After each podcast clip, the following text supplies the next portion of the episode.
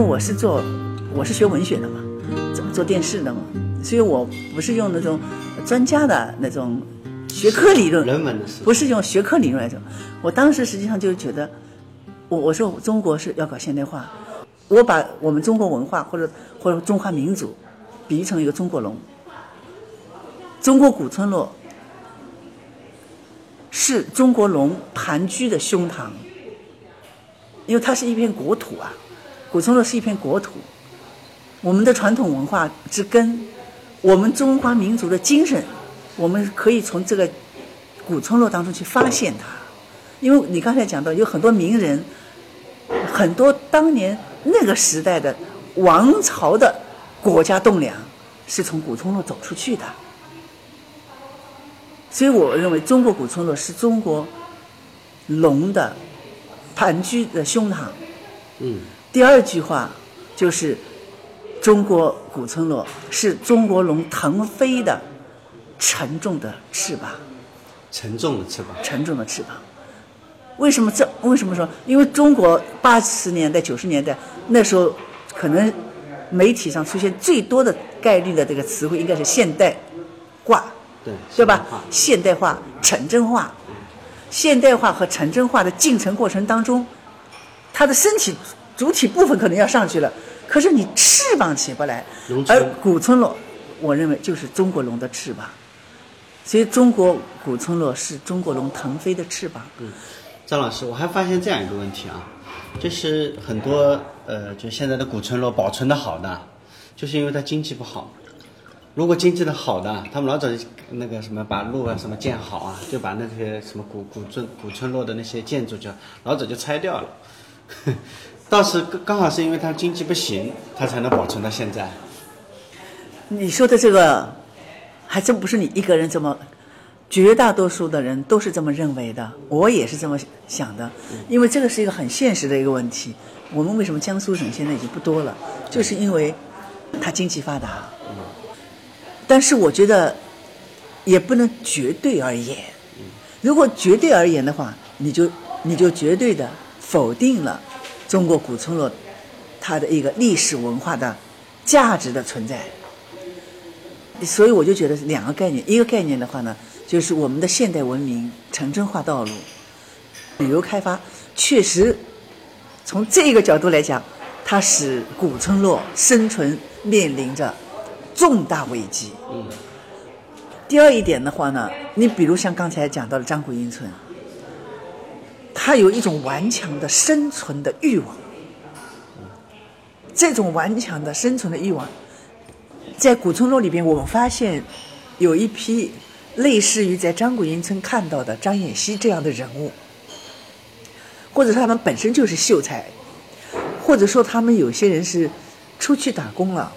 过一段时间回来了，看过外面的世界以后，他回来了。嗯。还有一些呢，他年轻的时候，或者说到他退休之前，他是在国家体制里工作的，比如当教师的很多，也有当兵的，他们。当他退休之后，他突然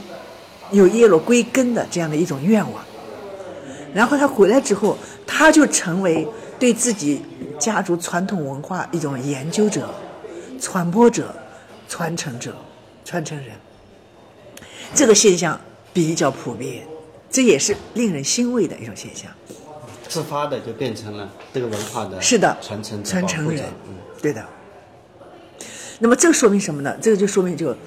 中国的文化的优秀的部分，所以我我总是认为，它是精华的，它是有利于人类的生存与发展的，它一定是有生命力的。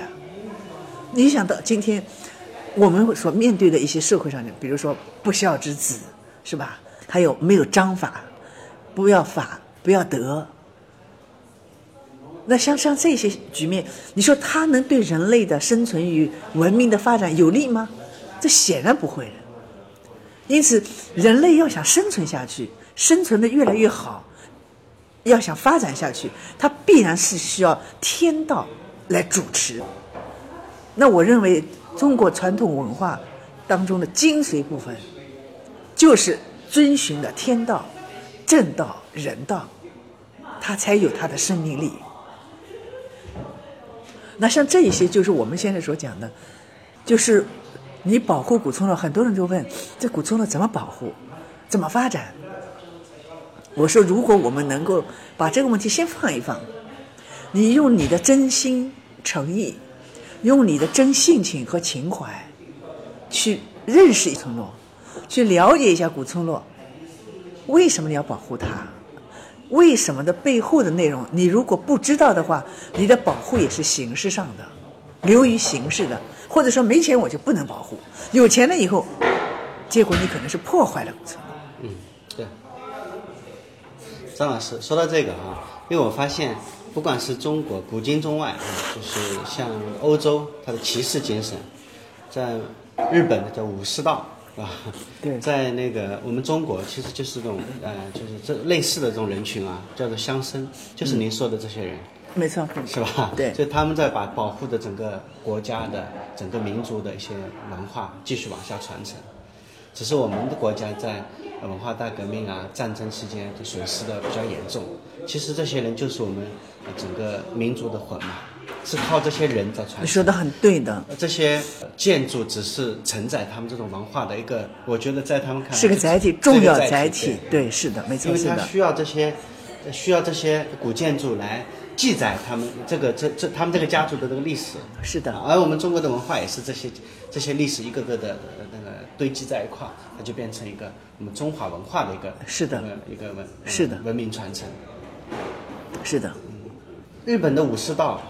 欧洲的骑士精神都是类似的。嗯，对的，是。然后包括我们现在说的那个法国也好，英美吧，这些国家的一些贵贵族啊，其实就是这些骑士精神的传承。对对对，其实，呃，我也 这方面还是浅尝辄止啊。就关于这个欧洲的贵族精神，其实它是非常个性化的，甚至就是我们，比如说，他可以为了尊严，就特别注重一个人的自尊、活着的价值。对，所以他他有的时候我们经常看电视看的什么决斗啊什么的，怎么就会为了这么一点点事情就觉得他们觉得这就是尊严的体体现。对对你刚才讲到了骑士精神是吧？对对哎，这是他的贵贵族精神。我们中国，你看现在很多的贵族的，我们现在说的贵贵族学校啊对什么的，跟欧洲的那贵族学校完全不一样，完全不是一个概念。就是对的，欧洲的贵族学校是让贵族的孩子去吃苦的，嗯，是的，睡的是睡的都是硬板床然后吃的很很是。不是很好，是的然后呃，中国的所谓的贵族学校就让他对们去享福去的，是是？的，这个完全不同的文化内涵的，是的，呃，畸形了，嗯，我听说呃，张老师你们在最近在筹备一个中国古村落文化展是吧？嗯是的这是怎么回事呢？这个事情呢，应该说是从三十年开始的。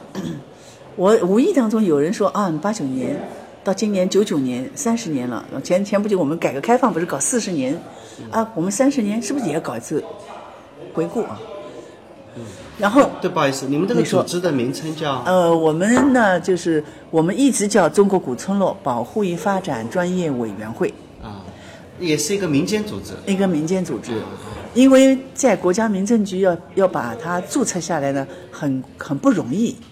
然后呢，抢救古村落真的是刻不容缓，这个是说句真话，就是你要去跑这些东西，你就是把所有的东西放下。但是你不知道，就是在就新世纪前后，一直到零七年这个时候，整个拆建迁，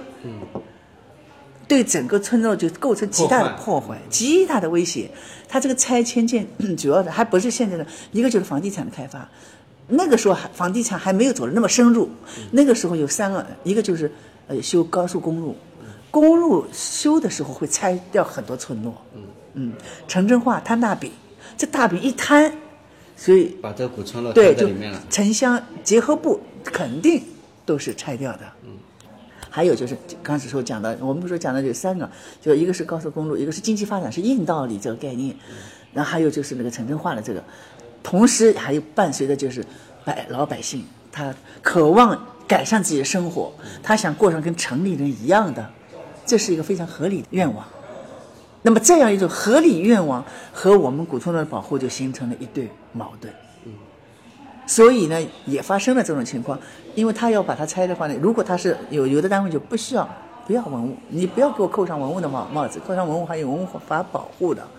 然后呢，呃，这个同时呢，呃，他们会自己想尽办法，或者说，哦，我着火喽，把房子烧掉了，就亲手把自己的房子毁了。毁了以后，我们住的地可以盖新的楼方，我得盖新的楼。这种现象都有，你也没办法，你也没证据说你这是自我纵火。对，哎，但是这种现象在村里边，在一些村里面，尽管它也是属于一种个案，但是这个矛盾当时也是非常尖锐。直到后来确实城镇化起来了以后，有很多人到镇上去买房子了，到县城去买房子，这有这这也伴随着什么？但是它带来的负面的影响还是很大。这是伴随着什么原因？就是乡校没有了，村小没有了。啊，这个教育教育教育没有了教育把这个村小一迁迁走。本来我们心目当中的乡村教师是非常可亲可爱的，他们是不惜牺牺牲是吧？就每天在步行多少多少就上山下呃下乡那个跋山涉水的，就，整个这个体体制上把他们消灭了。那么现在能够剩下的村小已经很少很少了。呃，但是前不久也面临拆并，只不过呃张古英村我了解了以后，我就挺着急，就给政府写个信，